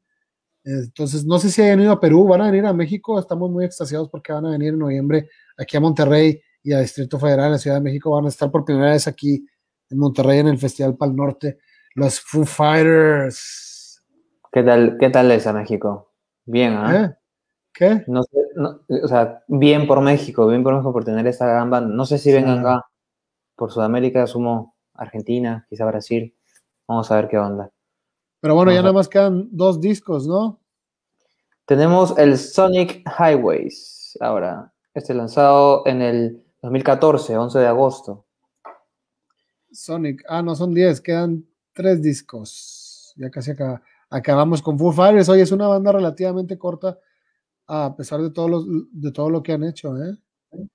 Es que tienen por ahí varios EPs, por ejemplo, el Songs from the Laundry Room, que es un. eh, Porque es que te digo que ellos sacan para el Record Store Day. güey.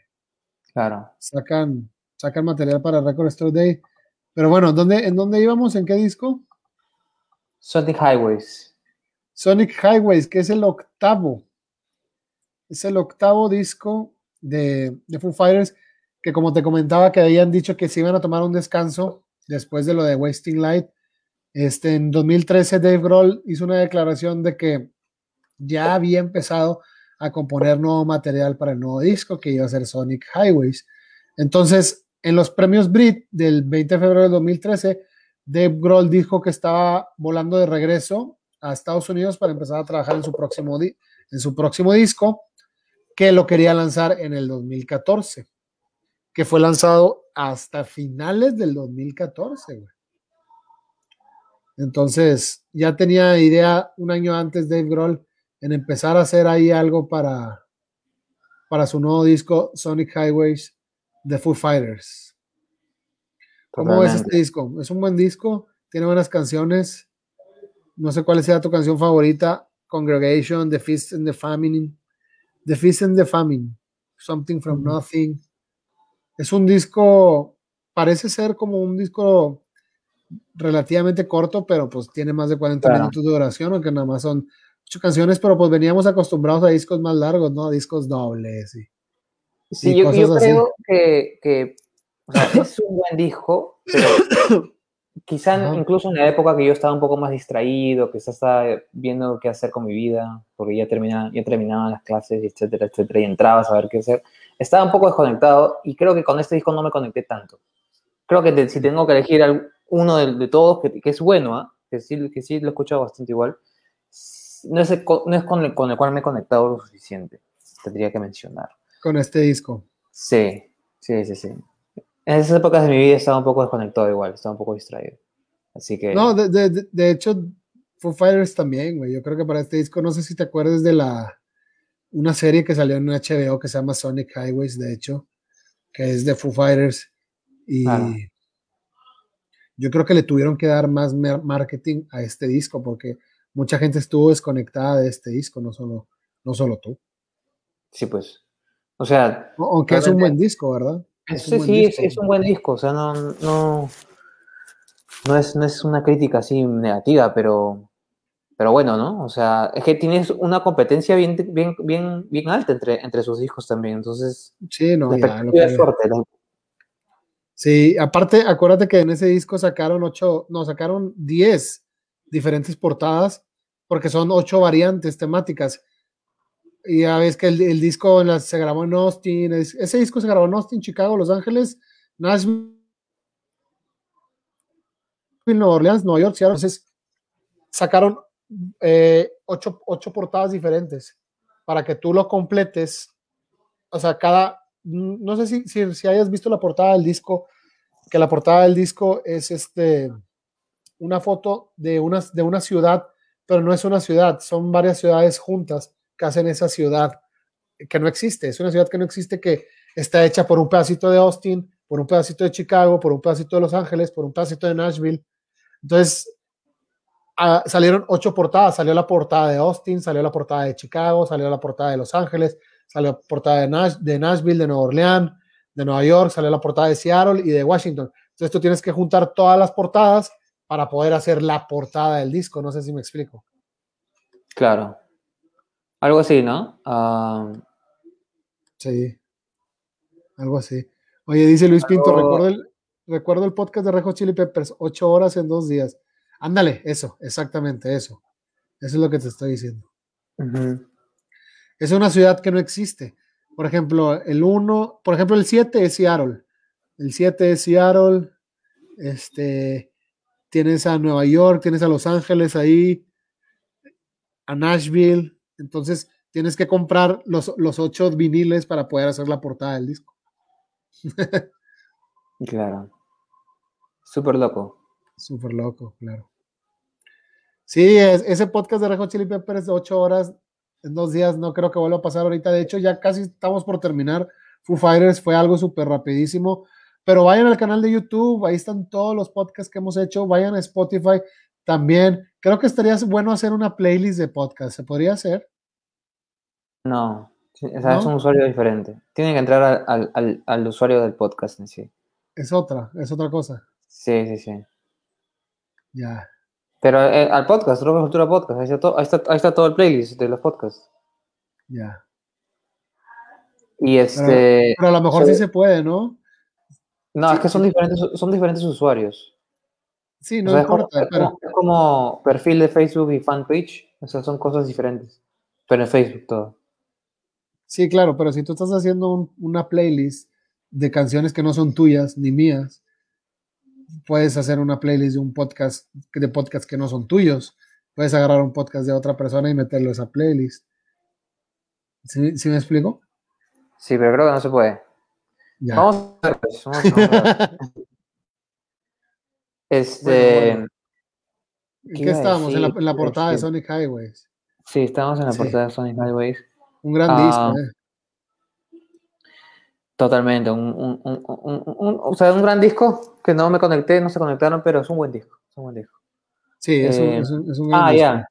Este, este tema, ¿no? Eh, recordarles que estamos bastante limitados por compartir cosas que no podemos compartir, así que nos vamos al Patreon, para, ahí vamos a poner el link, para comenzar a consumir todo lo que estamos mencionando en música, en videos, en portadas, en, en cosas que ya saben cómo, cómo es de delicado Facebook, que nos da una sanción y no queremos eso. Así que um, los podcasts van a tener una segunda parte, un, van a tener un espacio totalmente libre en el Patreon. Así que ahí nos Exacto. vemos. Bueno, después de Sonic Highways, ¿qué sigue? Tenemos el Concrete and Gold. Bueno, antes hay un EP que se llama Santa Cecilia EP. Sí, pero es- eh, sí, hay un EP 2015. que fue como un signo de gratitud para los seguidores. Y también se le- este EP también lo dedicaron las- a las víctimas de los atentados terroristas en París y por fin incluyen la canción de Seven Corners que le cambiaron el nombre y la pusieron Never Ending Sigh. Que Ah. ya decían que la iban a incluir en los otros discos, pero no la incluían hasta que llegó al Santa Cecilia EP. Pero bueno, después del EP viene La descarga gratuita, ¿no? Sí, era descarga gratuita, era como un agradecimiento. El Concrete and Gold. Concrete and Gold, que sería el noveno álbum de estudio de Foo Fighters. Y pues la misma banda lo describe como los extremos del hard rock y la sensibilidad del pop chocan. ¿Cómo ves? Fuerte, fuerte. Pues de aquí, este, este, este disco en realidad nada más tiene dos sencillos, se podría decir que tres, güey. Pero en Fuertes nada más tiene dos sencillos, que es Run y The Sky is a Neighborhood. güey. Claro. Y eso que de- tiene, tiene, yo consideraría, ya por un gusto personal, a eh, Sunday, Sunday Rain, Sunday Rain. Sunday que Rain, está Paul, Ma- Paul McCartney como colaborador Claro, claro. en esta canción. Am, y también tienes a Justin Timberlake, que eso es como un what the fuck, pero está ahí Justin en, Timberlake, en Make It Right haciendo los coros, ya. ¿no? Y, ¿y qué tal? ¿Qué tal te parece este disco? Eh, pues me parece un disco un poquito alejado ya de todo, todo lo que habíamos encontrado con, con, con Foo Fighters. Aparte de, aparte de que está, está producido por Craig Korstin, que creo que no fue como que el, el mejor acierto o un acierto, no fue un acierto para Foo Fighters porque pues sabemos que Craig, ha- que, Greg ha trabajado con grandes artistas, pero pues hablamos de que ha trabajado con Adele, ha trabajado con Sia, ¿sabes? O sea, con Kelly Clarkson, ha hecho increíbles, ha sido ganador de Grammys con Adele, ha sido ganador de Grammys con, con Sia, ha, sido ha estado nominado con, con, con- Kelly Cla- Clarkson, pero no creo que haya sido como que uno cierto para Foo Fighters lo que hizo con ellos en, en este disco, ¿no? De ¿Y tú crees que lo, lo, lo popió mucho? Pues hasta ellos dicen, hasta Sí, los pues. mismos Foo Fighters dicen. Sí, pues. O sea, yo Ahora- entiendo la, la participación de Justin Timberlake, etcétera, que puede ser un buen músico, Sí. pero su concepto no es lo que venían haciendo antes, pues, ¿no? Ahora, el álbum debutó número uno, ¿eh? Debutó Claro. en el Billboard 200 en, en, el, en el chart de Billboard 200, pero pues, pues no sé, como tú dices, ahí ya tenemos a Justin Timberlake, tenemos a, a Paul McCartney, que tocó la batería, güey. Justin Sí. Timberlake ahí hizo uno- unos coros, pero no sé, no, no, no creo que sea como que el- lo mejor que Foo Fighters podría haber presentado, ¿no? O sea, fue, Sí. fue bien recibido por la crítica, fue bien recibido por, lo- por- por la crítica, pero yo creo que Dave Grohl ya estaba un poquito más desesperado por lanzar música que por hacer un trabajo honorable de, del repertorio de Foo Fighters. Claro. ¿Cómo es? Sí, sí, sí, sí. De hecho, este, por más que tengas. Es que como que siento que fue un éxito, pero no directamente por las canciones en sí, que no son malas, son, son, son, son buenas, sino porque tuvo la participación de otras, otros elementos. Tienes a Paul McCartney, tienes este, este productor, este, y, es, y bueno, Foo Fighters igual te jala, te jala gente porque te jala gente, ¿no? Y la presión de, de darles un reconocimiento por- porque sí, bueno, es como Messi, pues, ¿no? Messi eh, gana el balón de oro porque gana el balón de oro y merecido, creo, este año. Este Vayamos al último disco. último disco, ¿Cómo ves? Medicine at Night. El décimo disco. El décimo disco de Foo Fighters. Es, ¿Qué Ahí está. habla? Ahí está. Pues la banda anunció desde el 2019 que estaban grabando su décimo disco. Eh, ellos decían que era un EP titulado 01050525, pero era como unos B-sides del disco de In Your Honor, ¿no? Eh, Claro. Yo creo que fue hasta febrero de 2020 que Dave Grohl anunció que ya habían completado el disco y que iba a salir para el 25 aniversario de la banda, ¿no? Pero por problemas de COVID, de pandemia, sabemos que Dave Grohl dijo lo hemos dejado de lado, entonces ahora no sabemos exactamente ni queremos averiguar cuándo va a suceder. Entonces, este disco se lanzó el 5 de febrero de 2021. ¿Has escuchado este disco? no, no, o sea, no tanto, para, para serte honesto. ¿eh? Este, La gente, han escuchado este disco, toda la gente que nos están viendo. Medicine at Midnight de, de Foo Fighters, que salió el 5 de febrero de este año del 2021. Este, pues Dave Grohl lo compara con el álbum de Let's Dance de David Bowie, que obviamente fue producido por Nile Rogers, el, el de, el de Dave- David Bowie, pero pues yo creo que se refiere a lo mejor por que sea un álbum más, más disco, porque ya ves que ahora traen eso de que tienen un pseudo grupo que tocan Ah. disco, no sé, no sé si los hayas visto. sí, pero no me acuerdo. ¿sí? ¿Cuál, cuál es el, cuál- el nombre? The Digis, ¿no? Claro, The Digis, con D. claro, claro. y, y tocan disco. Entonces yo creo que por ahí, yo creo que por ahí a lo mejor se les metió un gusanillo del disco aquí al, al, al álbum este del Midnight, ¿no? De Medicine at Midnight, porque también viene Dave Grohl hablando del Let's Dance de, de, David Bowie, de David Bowie, aunque explica Dave Grohl que no es un disco dance o, o moderno, sino que es un disco divertido, que está lleno de himnos enormes, que canciones de rock para cantar, de Taylor Hawkins lo describe como un disco más orientado al pop, pues un poco más pop que los lanzamientos anteriores definitivamente, de su sonido con el que empezó Dave, Dave pues yo creo que Dave Grohl solo al principio de Foo Fighters con un sonido muy post grunge, pues ya ahorita ya tenían un sonido muy pop. Este creo que las baterías hicieron loops en las baterías, güey, nada más grababan una parte y loopeaban las, las otras partes de las baterías. Este dice que hay una canción, güey, que tiene un riff que Dave Grohl escribió hace 25 años, güey, pero nunca había encontrado una canción para, para usar el riff, güey. Oh, wow. Wow, wow, wow. Pero, güey, pues yo creo que ya Foo Fighters es- ya está en un momento en que, pues, ¿qué te podría decir? O sea, han dejado un legado, su legado, su estilo musical, eh, pues como rock alternativo, post-grunge, hard, hard rock, este, yo creo que a menudo al principio fue muy comparado con Nirvana. Claro. Aunque, obviamente. Sí. Venía, pues, ¿no? O sea. Claro, venía.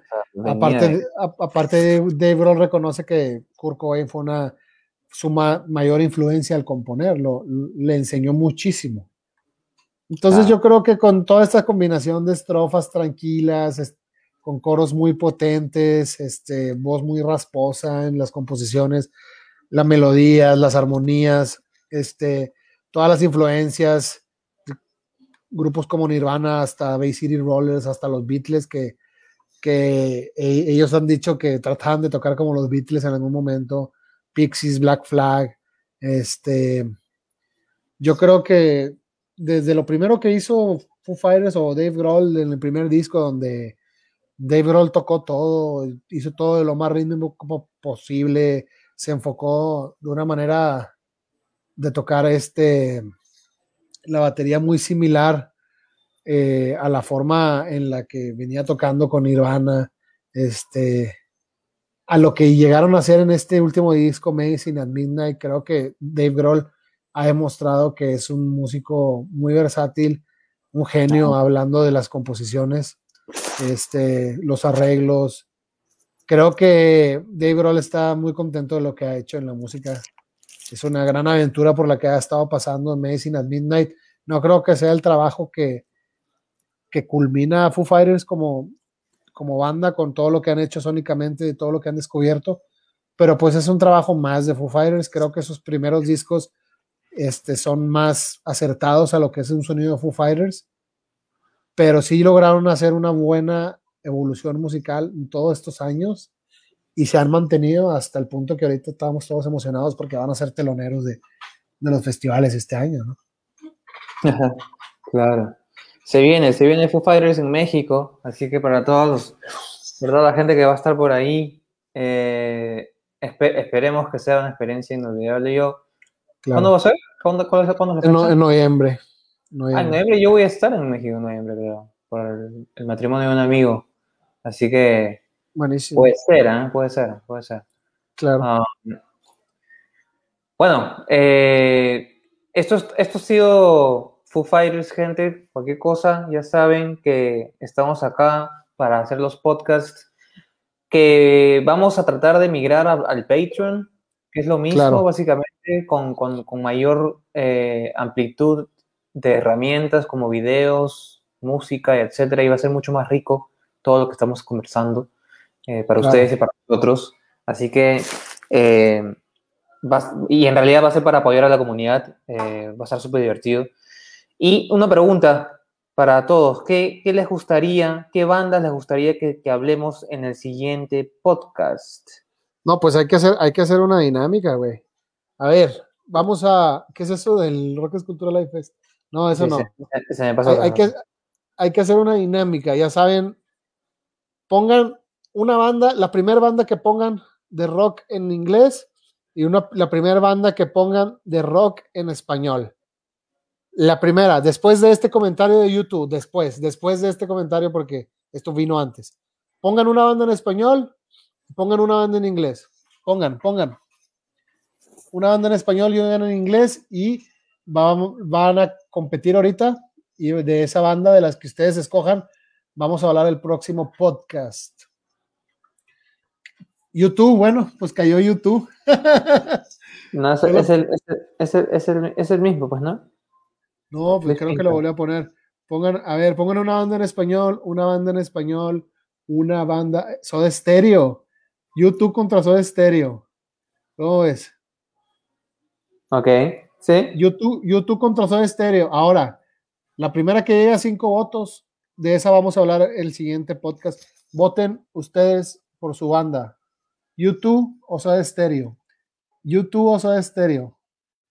Voten. Voten por YouTube o por Soda Stereo. La gente que sigue conectada para saber de qué banda vamos a hablar.